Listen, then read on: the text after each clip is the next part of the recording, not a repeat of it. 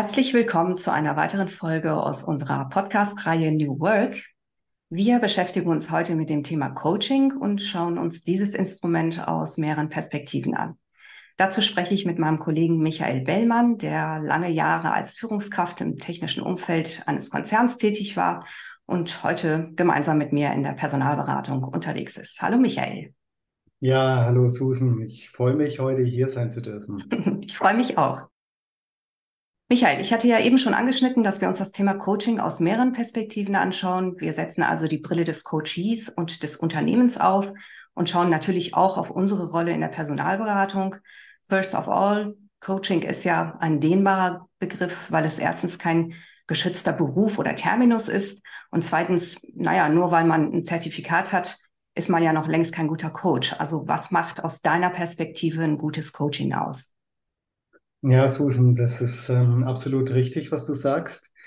Ähm, und es ist eine sehr gute und gleichzeitig eine nicht einfache Frage für mich. Mhm. Ein Zertifikat einer anerkannten Coaching-Organisation bestätigt ja erstmal grundsätzlich bestimmte und nachvollziehbare Inhalte einer Coaching-Ausbildung und dient der Qualitätssicherung in erster Linie.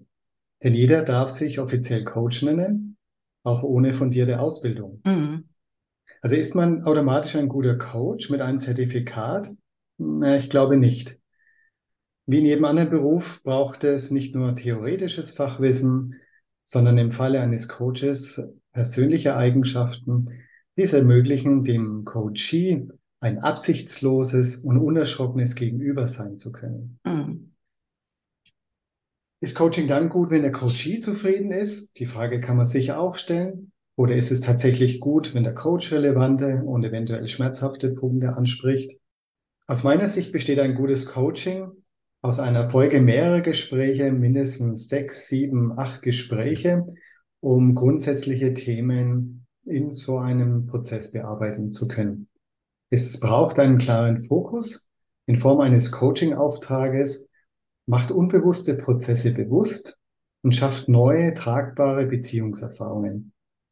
Diese Gespräche ermöglichen dem Coachee, an der Stagnation zu arbeiten, also bewusst an der Stagnation, mhm. der Veränderung, um zukünftig mit neuen Handlungsmöglichkeiten zu mehr innerer Freiheit zu gelangen.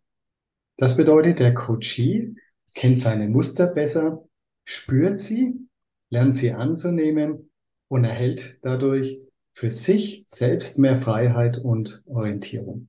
Hm, verstehe. Ja, also in diesem Zusammenhang geistern ja auch einige Mythen rum, mit denen ich gerne in dem Gespräch mit dir jetzt aufräumen würde.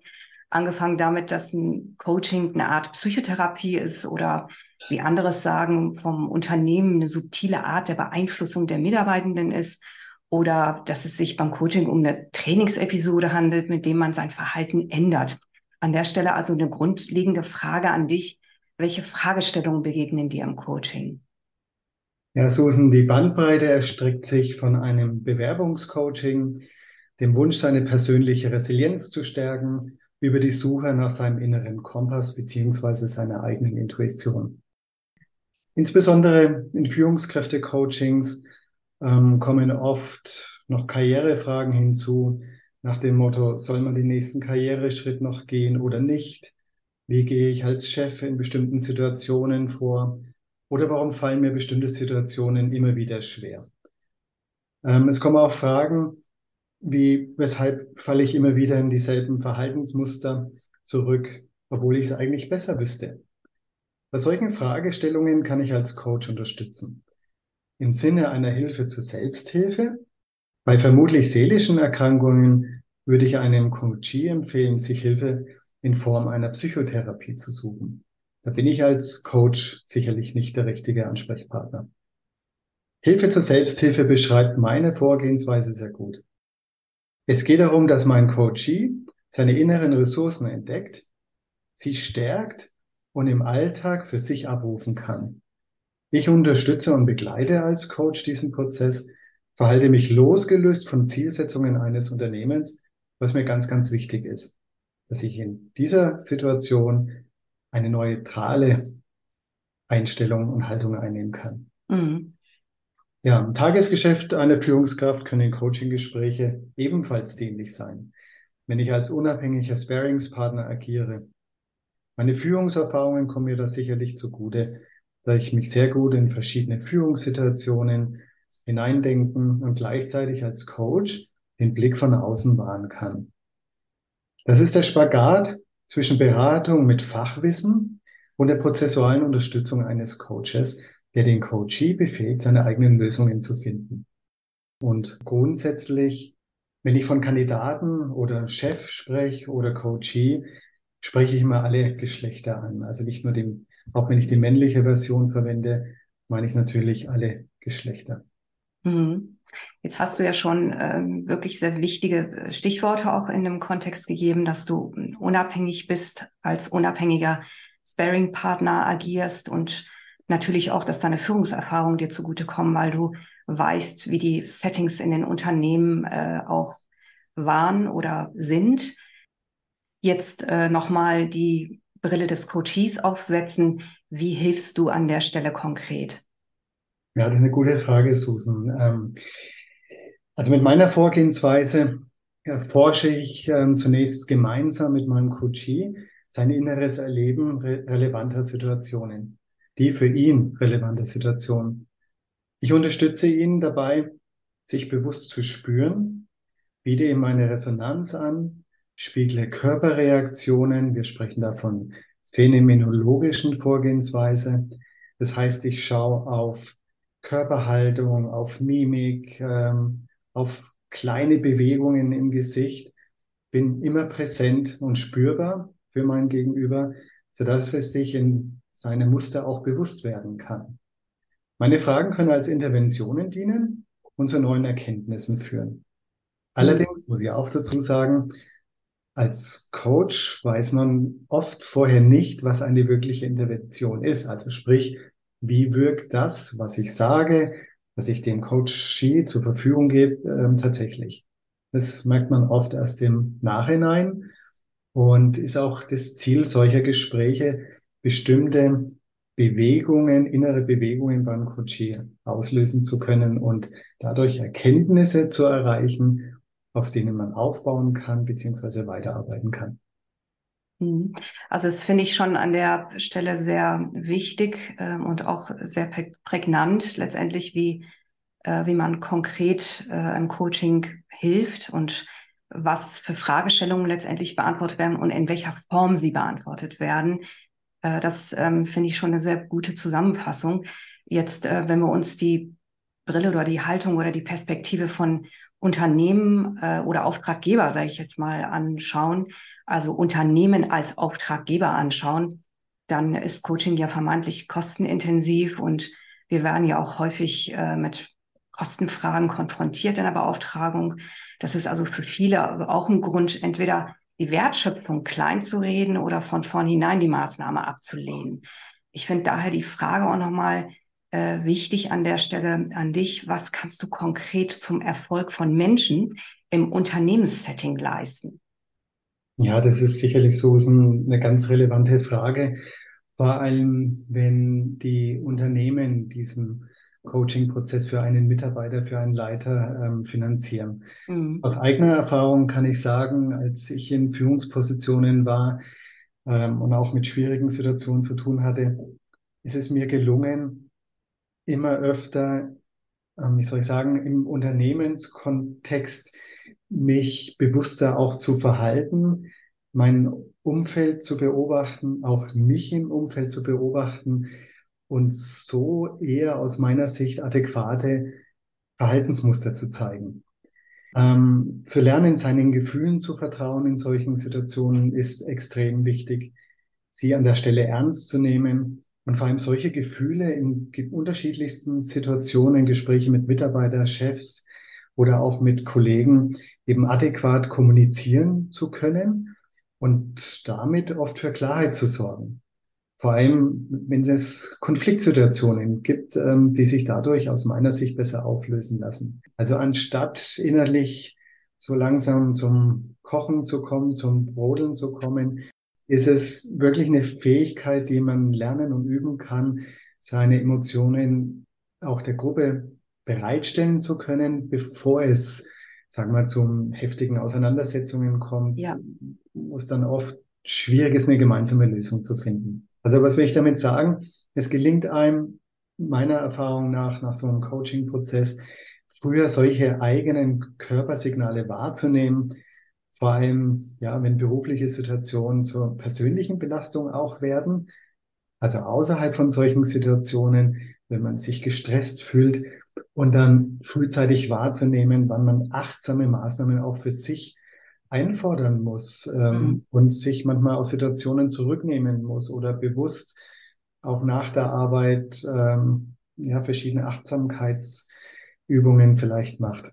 Also man kann einem möglichen Burnout vorbeugen, der für den Coachee, wie wir wissen, gesundheitsschädlich sein kann und vor allem auch für ein Unternehmen organisatorische und auch finanzielle Probleme mit sich bringt. Also im Sinne ähm, eines Unternehmens ist es auf jeden Fall ähm, Krankheitsausfälle zu vermeiden und daran Interesse zu haben, dass die eigenen Führungskräfte mit der schwierigen Situation und diese Konfliktsituationen, die man tagtäglich erlebt, besser umgehen können und damit auch leistungsfähig und vor allem gesund bleiben. Das ist, glaube ich, das Allerwichtigste. Mhm. Und damit haben wir ja im Prinzip auch schon so den Bogen zur äh, Wertschöpfung im Unternehmen geschlossen, beziehungsweise auch nochmal, hast du da deutlich gemacht an der Stelle, welche Relevanz hat das äh, nicht nur für den Mitarbeitenden oder die Mitarbeitende, sondern eben auch fürs, fürs Unternehmen, ne? weil ja auch äh, Personalausfälle nun mal auch kostenintensiv sein können. Also das zum Thema äh, Coaching ist vermeintlich kostenintensiv, aber was, äh, was da für eine Wertschöpfung daraus resultieren kann, das hast du ja sehr schön äh, beschrieben eben. Ne? Und wenn wir uns jetzt die Stichworte Coaching und Führung anschauen und auch die Relevanz als äh, Personalentwicklungsmaßnahme, Warum ist aus deiner Sicht das Thema Coaching als Personalentwicklungsfeld so wichtig? Ja, das stimmt. Also ich sehe tatsächlich Coaching als ähm, sehr, sehr wertvolle Maßnahme für die einzelnen Personen, fürs Unternehmen, ähm, um persönlich, also für den Coachee, um persönlich wachsen zu können. Derjenige bekommt ein besseres Bewusstsein für seine Stärken, für seine Schwächen, für seine eigenen Verhaltensmuster lernt sie anzunehmen und damit äh, letztendlich auch so einen inneren Frieden zu finden. Und gerade wenn man solche Muster annehmen kann, dann wird man ja auch resilienter, weil, weil man es nicht ablehnt und man kann besser damit umgehen. Und die Führungskraft vor allem ähm, hat dann die Möglichkeit, äh, weiter zu reifen und erwachsen zu werden, weil viele Muster, die wir so in uns tragen, kommen eben aus der Kindheit oder frühen Jugend. Und ähm, dann gelingt es eben, souveräner auch auftreten zu können, an, vor allem angemessen auf unterschiedliche Situationen reagieren zu können. Es ist einfach so, wenn man sich kennt mit Stärken, Schwächen, dann kann man sich auf die Situation einstellen und ist dann eher in der Lage, vielleicht auch, wenn man Hilfe benötigt zu bestimmten Themen, ja, jemanden zu suchen, der einfach andere Fähigkeiten oder Eigenschaften hat. Es fällt einem leichter, wenn man, ja, wenn man sich bewusster ist, was man kann, was man nicht kann und dann auch abgeben kann und Hilfe annehmen kann. Das ist ganz wesentlich meiner Ansicht nach. Mhm. Mit dieser persönlichen Reife, die nach und nach entsteht, gelingt es auch, ähm, seine eigenen persönlichen Bedürfnisse ausgewogen zu regulieren. Was auch ganz wichtig ist. Unterdrückte Bedürfnisse, ähm, ja, die wirken sich irgendwann auch negativ aus und es zeigt sich auch im Tagesgeschäft. Sprich, in der täglichen Arbeit. Also eine ausgeglichene und für mich zufriedene Führungskraft kann aus meiner Sicht sein Team und sein Umfeld positiv und konstruktiv beeinflussen und ist viel eher in der Lage, Entwicklungsspielraum für seine Mitarbeiter zu schaffen und äh, ihnen vertrauen zu können. Ja, genau. Und deshalb halte ich Coaching für einen elementaren und individuellen Baustein, in der Persönlichkeitsentwicklung, insbesondere auch von Führungskräften. Mhm.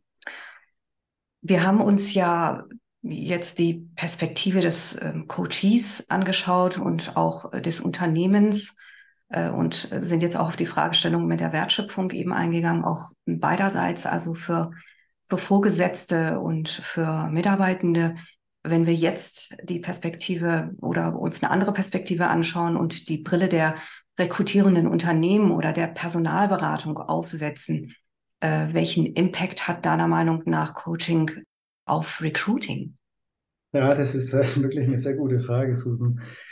Ja, wenn ich mir die letzten eineinhalb bis zwei Jahre anschaue, seitdem ich als Personalberater arbeite, ähm, denke ich, dass gerade diese Feinfühligkeit und die Aufmerksamkeit, die, die ein Coach mitbringt, unwahrscheinlich hilft, wenn wir Bewerbungsgespräche ähm, haben und ähm, in der Lage sind, Bewerbern auch ausreichend Raum zu geben für seine Persönlichkeit. Wir können intensiver zuhören, Schwingungen wahrnehmen, also praktisch zwischen den Zeilen auch lesen.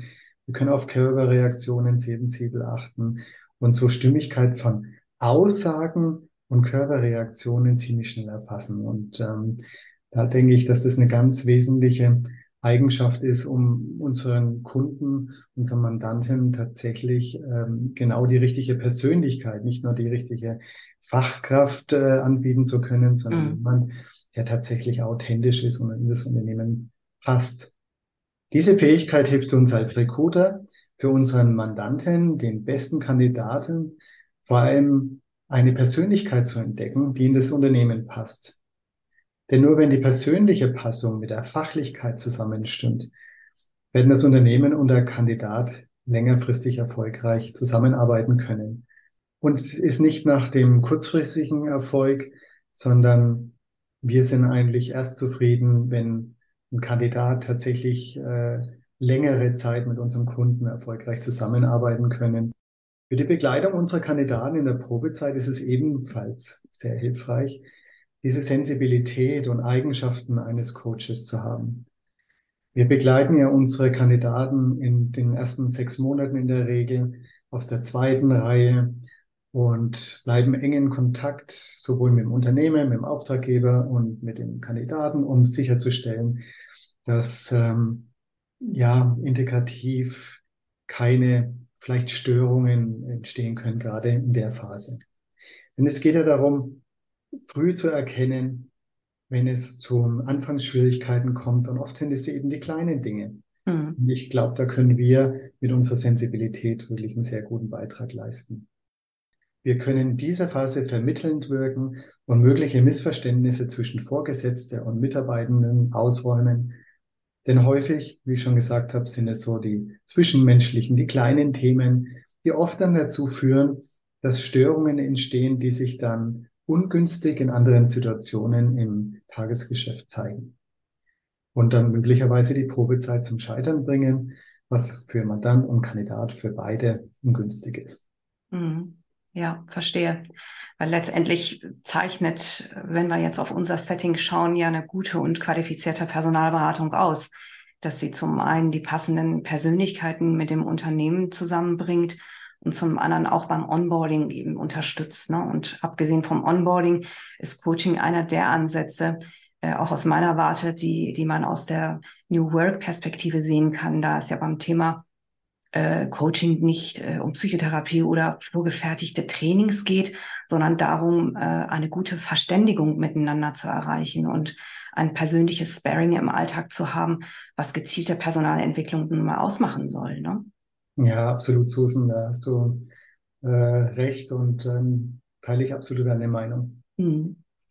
Ja, damit kommen wir zum Schluss, lieber Michael. Es hat mich gefreut, mit dir einen kurzen Tauchgang in das Thema Coaching gemacht zu haben. Ja, Susan, äh, freut mich ja auch und ich finde es vor allem toll, dass du dich mit dem Thema Coaching auseinandersetzt und es ebenfalls als wichtiges Instrument für die Personalentwicklung siehst und wir heute darüber reden konnten und es hoffentlich auch in den nächsten Wochen immer wieder mal machen, weil es mir Spaß macht, mich ähm, mit dir mit solchen Themen auszutauschen. Ich danke dir. Dann weiterhin viel Erfolg und bis zum nächsten Mal. Ja, danke dir, Susan. Bis zum nächsten Mal. Tschüss.